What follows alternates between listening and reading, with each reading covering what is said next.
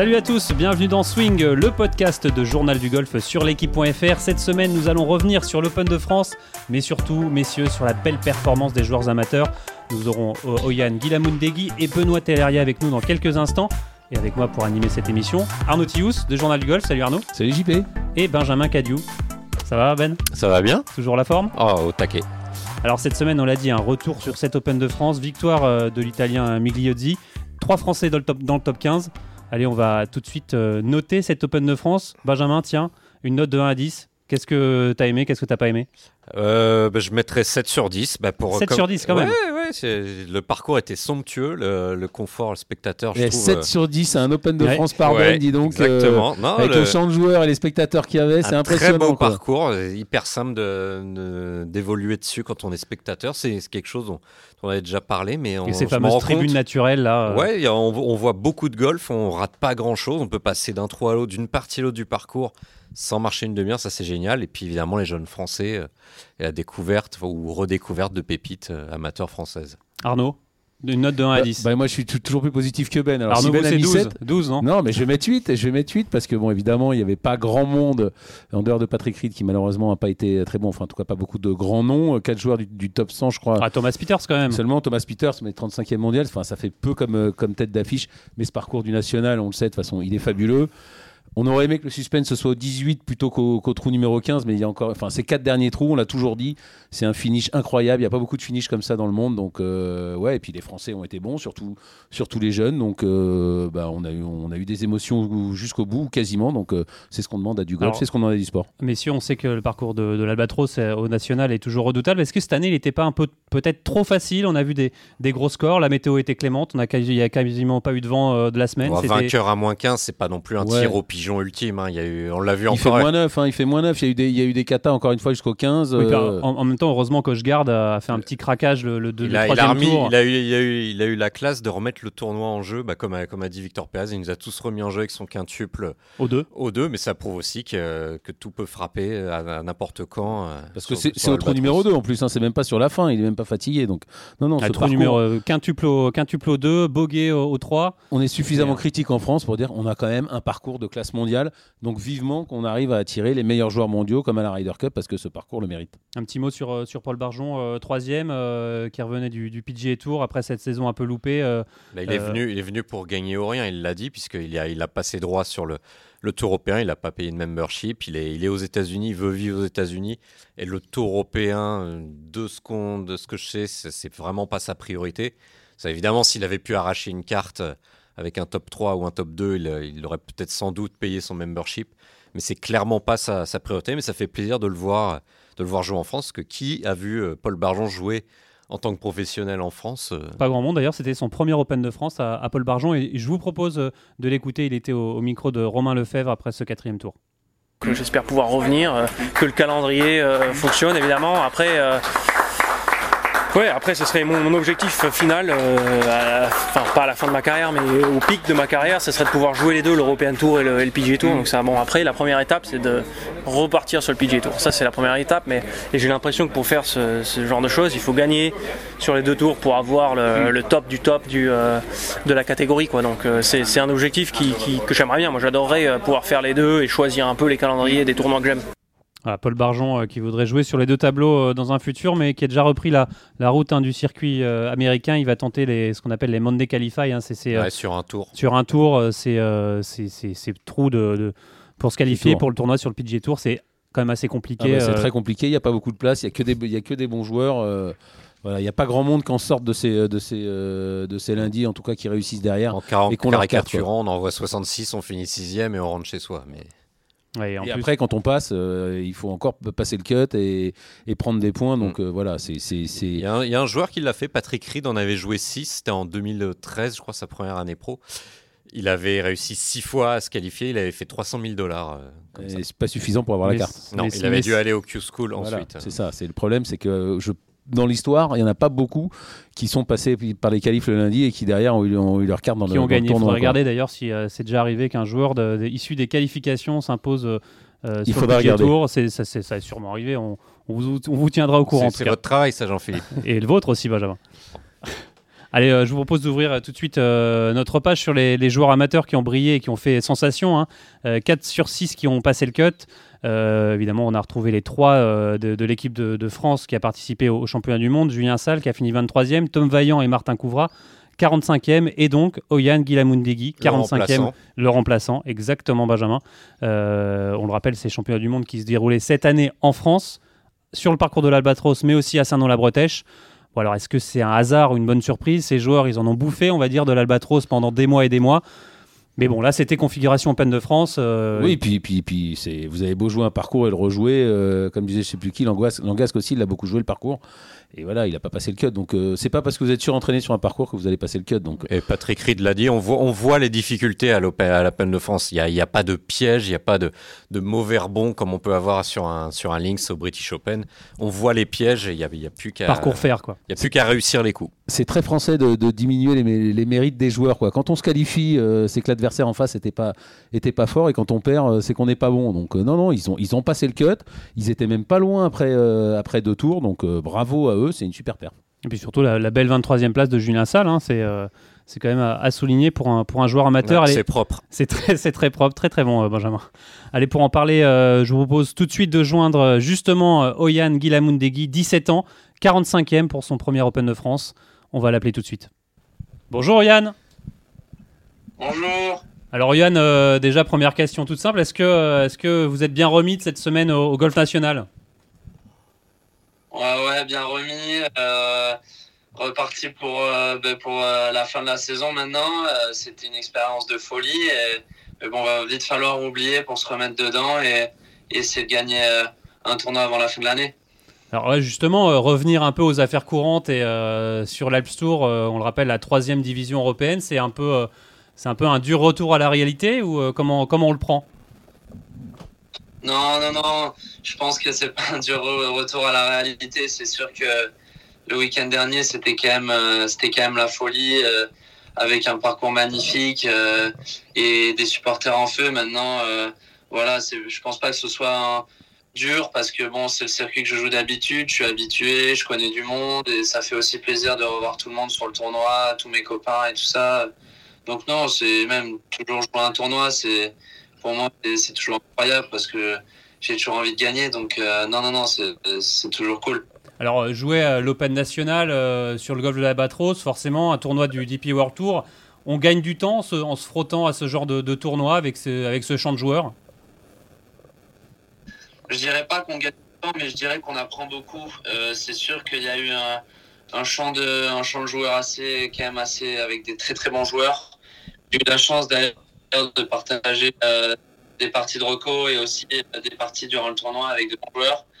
Euh, maintenant, voilà, je pense pas qu'un tournoi, ben, ça nous fait vraiment évoluer, mais je pense que c'est au fur et à mesure qu'on apprend en jouant des tournois comme ça, le parcours était vraiment, c'était une bête. Donc la moindre erreur, on était sanctionné directement. Et je pense que où j'ai le plus appris euh, niveau management de parcours et, j'en suis, j'en suis très fier et je suis vraiment heureux d'avoir joué un tournoi comme ça. Ouais, ben, euh, Benjamin, vous avez une question pour, pour Oyan Ouais, Oyan, notamment pendant vos parties de, de, reconnaissance en début de semaine, je crois que vous avez joué avec Ewen Ferguson, un joueur écossais, qui vous a particulièrement impressionné. Euh, en quoi? J'ai, ouais, c'est vrai, j'ai joué avec Ewen, on s'est écrit un peu hier.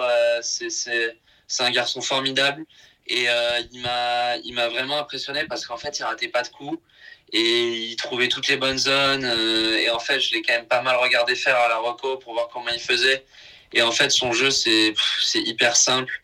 Euh, j'adore ce qu'il fait, il swing parfait. Et en fait, il ratait pas de coups. C'est ça qui m'a qui m'a impressionné. et la capacité à trouver toutes les bonnes zones avec son caddie. Franchement, ça m'a ça m'a vraiment impressionné. Arnaud euh, Oyan, vous étiez 12e après le, après le cut.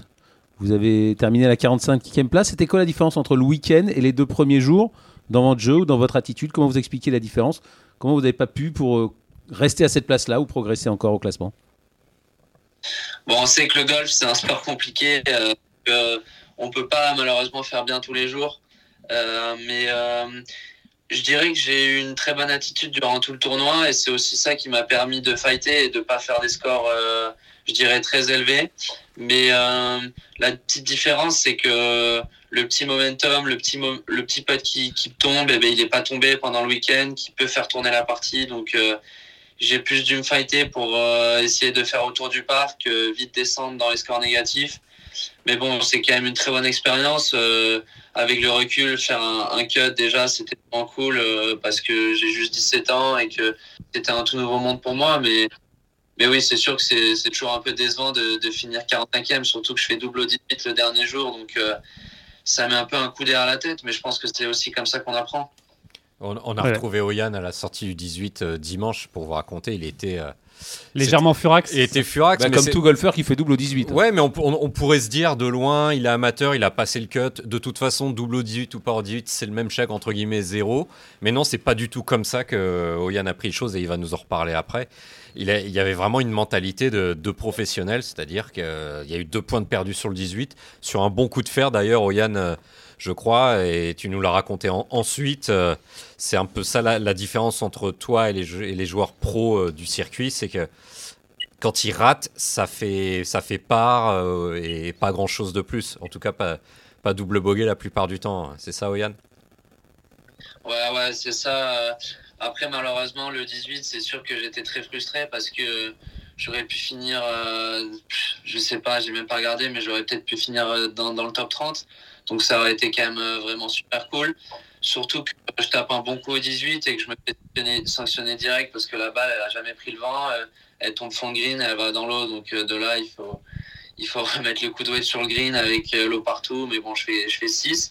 Et oui, c'est sûr que je dirais pas que c'était un coup raté parce que c'était un bon coup, mais bon, ça fait quand même mal, mal au moral de finir sur un, sur, euh, ben, sur un double 18. Voilà. Après, c'est sûr que les professionnels, euh, comme je l'ai dit dans plusieurs interviews à l'Open de France, euh, quand ça rate, ça rate pas beaucoup.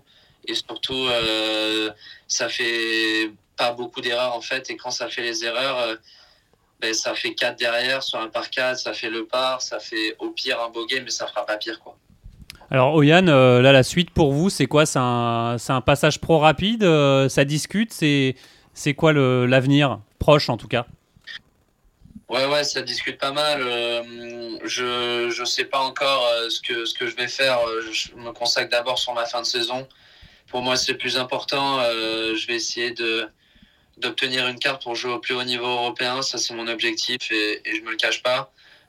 après, voilà, je sais pas si je vais passer pro. Je sais pas ce que je vais encore faire l'année prochaine. Donc, je me focalise vraiment sur sur les, les quelques tournois qui restent à jouer pour essayer, comme j'ai dit, d'en gagner un, voire plusieurs et et on verra à la fin de l'année. Ouais, parce qu'on le rappelle, vous avez eu euh, les, les, PQ1, euh, vous allez au Portugal, c'était là, vous allez voir les, les PQ2 euh, début novembre en Espagne. Arnaud, vous vouliez poser une question à Oyan? Oui, Oyan, justement pour, pour la fin de saison, là, il y a des collègues, je, crois que c'est Martin Couvra notamment, qui est, au, qui est au Challenge Tour à, à Pont-Royal. Au Ops Open de Provence. Merci Jean-Philippe. Vous, vous avez choisi l'Alps Tour en Italie. Pourquoi? Quel, comment vous expliquez son choix à lui et surtout comment vous expliquez votre choix à, vous euh, Son choix, je ne sais pas. Martin, il, fait ce qu'il veut. Maintenant, moi, euh, j'ai préféré aller sur l'App Tour parce que hum, je pense que si j'en gagne un, euh, donc entre celui-là où je suis actuellement en Italie ou la finale qui est la semaine prochaine, je pense que je peux peut-être finir potentiellement dans les 5 et si je finis pas dans les 5, me rapprocher du top 5 pour essayer euh, d'essayer d'avoir une catégorie sur le Challenge Tour. Euh, c'est pourquoi j'ai pris la décision de jouer ici en Italie et pas, pas sur le Challenge Tour. Alors une petite question, euh, certains poussent même la comparaison avec de vous en, en, tant que jeune joueur comme Rory McIlroy à une époque avec la même allure. c'est quelque chose que vous cultivez un petit peu ou c'est totalement le hasard? Belle vitesse de swing aussi. Non, c'est le, le hasard. Rory, ça a toujours été un idole. C'est pour moi, c'est un joueur juste exceptionnel. Tout ce qu'il fait, c'est hallucinant. On voit que dès qu'il est un peu en forme putting, il envole le tournoi. Et c'est un grand champion. Il a montré, euh, il a montré même cette année à la FedEx où il part, il a 5 ou 6 coups de retard. Il gagne la FedEx. C'est juste euh, hallucinant ce qu'il a fait. Mais non, je ne cherche pas être comme Rory parce que je cherche juste à être moi-même, et, et à faire ce que je sais faire. Parce que si je commence à chercher à être comme Rory, je pense que ça, ça peut compliquer les choses et envenimer les choses. C'est une inspiration en tout cas. C'est une inspiration, ça c'est sûr. Benjamin, une, dernière question pour, euh, pour Oyan? Ouais, Oyan, euh, quel est ton regard sur les, sur les États-Unis? On sait que le présent et l'avenir du golf professionnel, c'est plus que jamais là-bas. Euh, il y a plusieurs solutions. Il y, a les, les facs américaines. On sait que tu viens d'avoir le bac. Il y a aussi jouer des, mini-tours ou aller chercher des invitations. Est-ce que, tu regardes ce qui se passe de l'autre côté de, l'Atlantique? Non, je ne regarde pas trop. J'ai pris la décision de ne pas aller aux États-Unis. Euh, parce que pour moi, euh, c'est pas pas que ça me faisait perdre 4 ans, mais entre guillemets, je pense que si je joue bien et que j'ai la chance de d'obtenir une carte sur le Challenge Tour et, ou l'European Tour, euh, ben, je passerai pro directement. Donc, je je vais pas aller aux États-Unis. J'espère plus tard, bien sûr, jouer sur le PGA Tour. Et, mais pour l'instant, c'est pas dans mes projets. Messieurs bah, bah, merci beaucoup, euh, Oyan. C'était euh, c'était passionnant et encore bravo. Et, euh, bonne chance pour Cette, ouais. bonne chance pour cette semaine et la semaine prochaine. Et pour à bientôt sur le Challenge Tour, sur le Tour européen. J'espère. Merci beaucoup à vous. Salut. Salut. Ciao. Ciao. Messieurs, on tient une pépite là avec ce Oyan Guillaume Mundegi On ne sait pas si on tient une pépite. En tout cas, moi, ce que on l'avait eu il y a 4 mois après sa victoire sur l'Alps Tour. Sur l'Alps Tour où il avait fait 63 le dernier jour. Je crois qu'il avait gagné avec 7 ou 8 coups d'avance devant les, devant les professionnels. Et c'est déjà rien qu'en 4 mois, on voit l'évolution, euh, l'assurance qu'il a prise. J'imagine que cette Open de France aussi y a participé. Mais euh, voilà, enfin, c'est toujours pareil avec ces jeunes joueurs. On a hâte de, on a hâte de, voir la, de voir la suite. Mais surtout, Arnaud, quand on l'écoute, on n'a pas l'impression d'avoir un joueur de 17 ans. mais ça, avec la maturité incroyable. Enfin, c'est. Euh, il y a 4 mois, il, mois, il était mature, mais, mais là, je trouve qu'en 4 mois, il a, il a pris une maturité euh, accélérée. Ben, vous à 17 ans, euh, qu'est-ce que vous faisiez? Pas grand chose. Non, non, ce qui est sympa, déjà maintenant, c'est de voir. non, c'est mon préféré des, des 4, même si les, les autres sont, sont, bons. On n'a pas plus de charisme. On n'a pas parlé du Gologov qui à 14 ans fait plus 7 en deux tours sur le Natio, ce qui est quand même énorme. Mais il, y a, il dégage quelque chose d'intéressant. Les autres, c'est va le dire, hein, c'est Sal, euh, Couvra. Martin et, Couvra et Tom Vaillant. on les avait cités en début L'équipe de, championnat du monde. Voilà, en début en début d'émission. Mais euh, il y a du, je trouve qu'il y, a un certain charisme, il y a, du caractère. Il vit son golf. Alors, de temps en temps, il s'énerve. On l'a vu euh, déchirer un gant. À, main nue. Enfin, un truc que vous ne comprenez pas, l'énervement sur un parcours de golf. Dans ça, il faut, faut, montrer ses émotions. Il faut des joueurs comme ça. Il y a du caractère, mais aussi, comme j'ai dit tout à l'heure, il y a de la vitesse de swing. Ça peut passer à plus de 120, voire 125 miles. On parlait de comparaison avec Rory. Moi, j'aime bien. Ça, ça va vite, c'est fluide et il y a un, joli, un joli finish. Ça donne envie de, de et du caractère. Et du caractère. Et du caractère. Donc, c'est à suivre. On ne sait pas si ce que ça va donner. Peut-être que dans 5 ans, ça sera terminé, on ne sait pas. Mais en tout cas, on a envie de le suivre. C'est tout l'intérêt du sport. Et hein. justement, Arnaud, surtout du golf. Arnaud et, Benjamin, est-ce qu'au des fois, on s'enflamme pas un peu trop sur les joueurs amateurs? On a souvent de bons résultats et puis finalement, ça passe pro. Non, c'est pas vrai. C'est pas vrai. En plus, surtout un petit peu. Golf. Hein. Non, mais au journal du golf, surtout, on a toujours été assez prudent sur les amateurs. Il faut quand même reconnaître que depuis quelques années, euh, ceux qui réussissent en amateur, ils réussissent chez les pros quel que soit le, enfin même dans le monde, je veux dire. Donc euh, voilà, non, on s'enflamme pas, c'est normal, c'est normal le suivre. Il, passe le cut, il a 17 ans, il est 12e après le cut. Bon, et encore une fois, il a eu un mauvais, il a eu un mauvais 18, il a un peu mal terminé, mais on s'enflamme pas. C'est normal qu'on l'ait, qu'on l'ait au téléphone. Euh, pour rien vous cacher, on espérait avoir Hugo Le Goff, mais il joue aujourd'hui euh, sur le golf national moi, j'étais pas trop pour jusque-là, mais là, voilà, on tient, on tient une nouvelle génération de, golfeurs français qui sont plus prêts plus tôt qu'avant. C'est pas nous qui le disons, hein, c'est même les Havrais, les Jacqueline, ils le disent tous. Donc voilà, c'est, le golf normal mondial est comme ça. On est, on est prêt à, on est prêt à 17, 18 ans pour passer pro au plus haut niveau. On a encore un asiatique qui a passé le cut à 14 ans le week-end dernier, euh, Jean-Philippe. C'est incroyable, on va, on va suivre tout ça de près évidemment et pour en parler, euh, on va approfondir un peu plus le débat, on va joindre tout de suite quelqu'un qui les connaît par cœur, ces joueurs amateurs, euh, parce que c'est le coach euh, des équipes de France. Hein. Je veux parler bien sûr de, de Benoît Telleria qui en ce moment est sur le parcours d'ailleurs je crois. Il va nous dire un peu plus sur ces joueurs. Bonjour Benoît Bonjour tout le monde alors Benoît, on, est en train de, débriefer un peu l'Open de France et notamment le bon résultat des, des golfeurs amateurs. Euh, vous, ces bons résultats, c'est pour vous, je suppose que c'est pas un hasard, ça, a dû vous faire plaisir euh, Oui, très plaisir, parce que euh, ben, ils ont été présents, ils ont répondu présents au championnat du monde dès le premier jour, et ils ont répondu présent également là au, tournoi à l'Open de France, qui était un tournoi pro, mais je ne sais pas si on peut les appeler des amateurs, c'est vraiment des pros. Alors justement, quand on, quand on voit ça, vous, de votre œil de coach, quel est le joueur qui vous a, on va dire, le, peut-être le plus impressionné euh, Vous voulez dire dans les, dans les trois amateurs, là? Dans les, dans les, dans les quatre, même, dans les quatre, avec- et avec même. Hugo Le Goff, euh, si vous. si Et vous Nathan voulez. Ouais, Et Nathan. Legendre. Pas de- j'ai- pas de préférence particulière. Euh, euh, on, a, on a vécu une super aventure depuis trois ans avec euh, ces trois joueurs.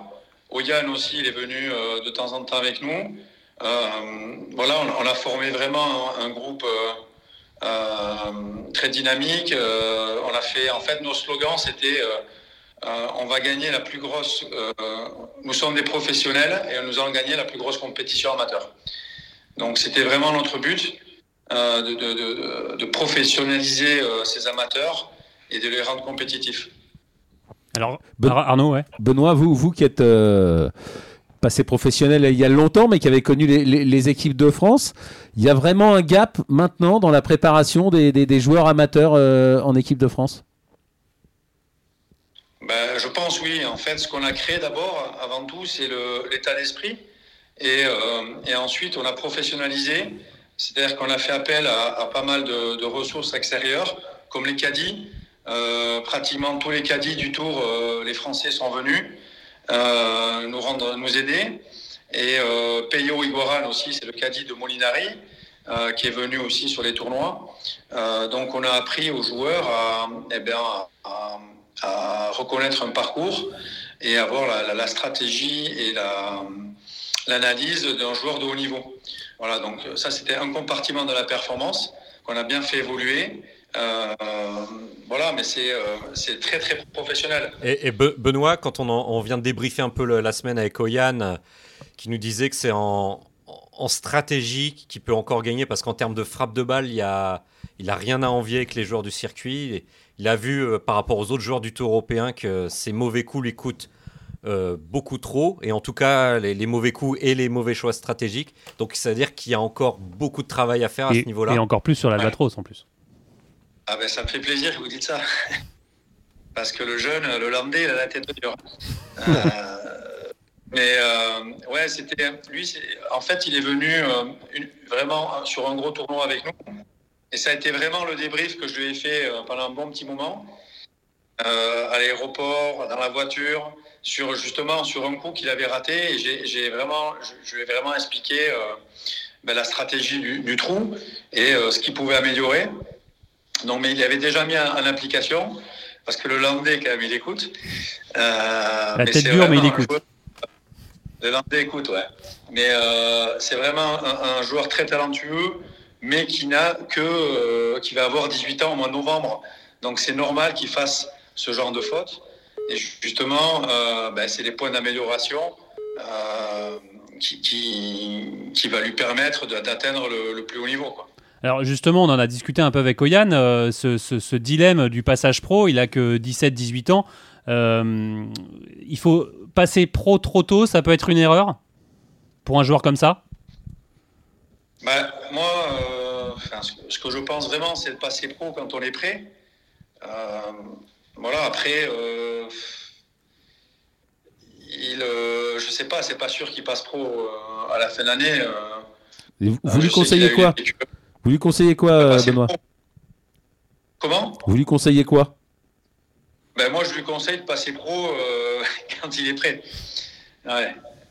Euh, après, euh, voilà, on sait que euh, ceux qui passent pro, qui sont euh, numéro 1, 2 ou 3 mondial, ce qu'on a eu euh, avec euh, Romain Battel et Dubuisson, ben, je veux dire, ils, ils ont été bons directs. Quoi. Euh, si on passe pro euh, un peu trop tôt, ben, il faut un peu de temps, mais il va apprendre. euh, Pauline le Rossin-Bouchard chez les femmes aussi, numéro 1 mondial. Mais euh, Céline Boutier aussi. voilà.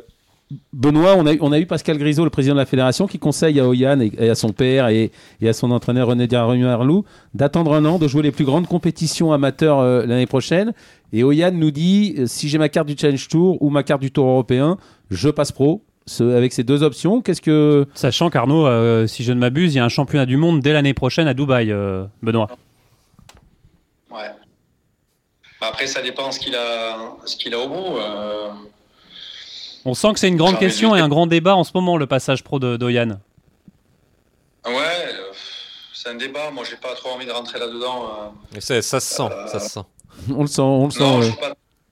Et alors, Benoît, Ouais, pour, rebondir, mais- pour rebondir, vous qui, avez, qui êtes passé dans les rangs amateurs, qui êtes passé pro, qui avez une, euh, vous auriez aimé être encadré comme ils sont encadrés actuellement, ces jeunes-là, et vous pensez qu'ils iront plus loin que vous?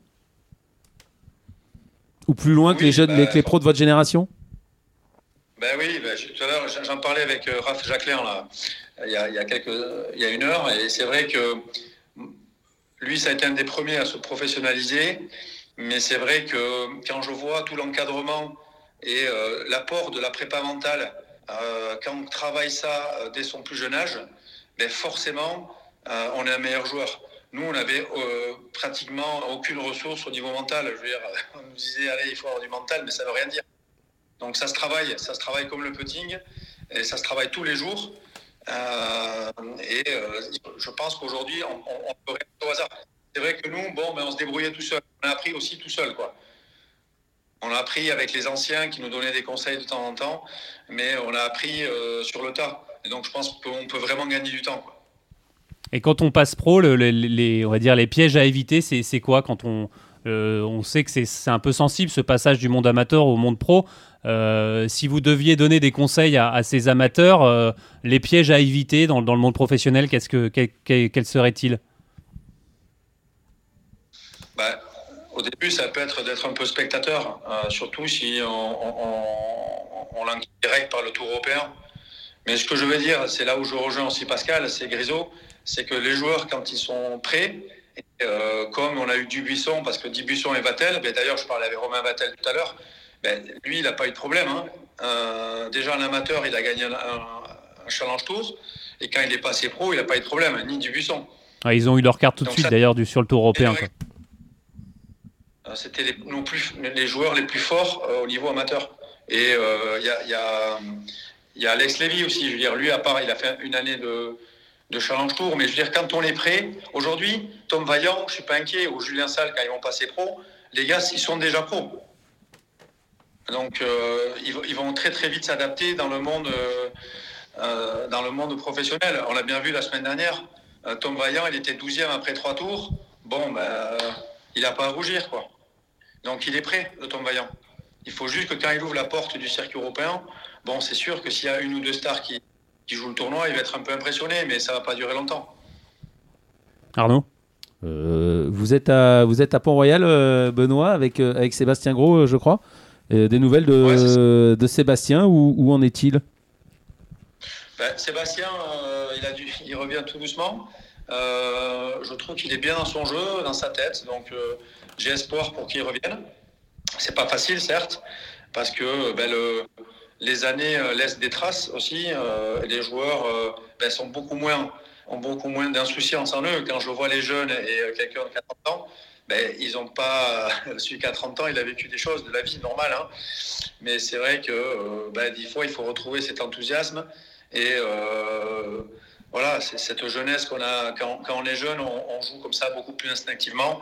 Et, euh, et on, a, euh, on a cette fraîcheur. Donc il faut retrouver de la fraîcheur. Et euh, parce que derrière, il y a plein de jeunes qui arrivent. Ceux qui ont 25-26 ans, ils poussent fort. Donc euh, ben, il faut qu'on arrive à 32 ans et euh, ben, à repartir. Quoi. Donc c'est pas facile, c'est vrai. Eh ben, merci beaucoup euh, Benoît Tellaria de nous avoir Merci. accordé euh, quelques instants. C'était passionnant comme d'habitude. Salut Benoît. Merci beaucoup. Merci, au revoir, messieurs. Voilà, messieurs, euh, Benoît Tellaria, on sent euh, sujet épineux, hein, le passage pro de d'Oyan Guilamundegui. On aimerait bien, euh, on sent que les, instances fédérales aimeraient bien le garder un peu sous le, coude jusqu'au championnat du monde, en tout cas 2023, qui auront lieu à Dubaï l'année prochaine. Oui, puis au- au-delà de, le, de garder, ce que ce qu'explique Pascal Grisot, c'est que s'il reste amateur, ils le feront jouer les plus grandes compétitions amateurs comme l'US Amateur. Donc effectivement, ça peut être pas mal. Après, US Amateur euh, Challenge Tour, euh, moi je pense qu'il peut, il peut y avoir, euh, il peut y avoir débat effectivement pour. euh, pour Sur- Yann, sur- mais c'est sûr qu'en revanche, si c'est pour passer pro, si c'est pour aller sur l'Alps Tour, non, il vaut mieux qu'il reste amateur et qu'il aille jouer l'US Ah, Il tout Amateur et championnat payer, du monde. parce qu'il Voilà, y il a quelque payer. chose dont exactement. on n'a y pas parlé, c'est que passer pro, c'est bien, mais qu'après, il faut se payer une saison. Euh, mais payer- apparemment, ça, ça n'a pas l'air de lui poser problème. hein. Ah, genre, à faut- Oyan. Enfin, à Oyan, visiblement, bon. s'il peut passer pro, il passe pro. en tout Hmm. cas. Mais après, on sait, on sait ce que c'est. C'est que derrière, son préparateur physique va falloir le payer. Pareil, le préparateur mental. Pareil, le caddie. Et ça, c'est c'est aussi qui est un paramètre à prendre en compte. C'est que quand on est amateur, la Fédé est là. Et Pascal Guizot l'a redit récemment, enfin, la Fédération française l'a redit récemment. C'est qu'on n'aidera pas les joueurs professionnels. Ou Hmm. alors très ponctuellement. on, les aide, on les aide un peu pour leur passage, mais, Mais En, tout cas, en tout cas, quand on écoute Oyan, on sent qu'il a quand même envie de- d'embrasser cette, cette carrière pro et, et d'y aller. Ah bah, il, si- il attend que ça, quoi. s'il a les PQ3, s'il est sur le tour européen, c'est sûr, il passera pro. S'il y a Challenge Tour, il y aura, euh, il y aura débat. S'il y a Alps Tour, je pense qu'il passera pas pro. Mais voilà, le débat, il sera pour le. S'il a que les cartes du Challenge Tour.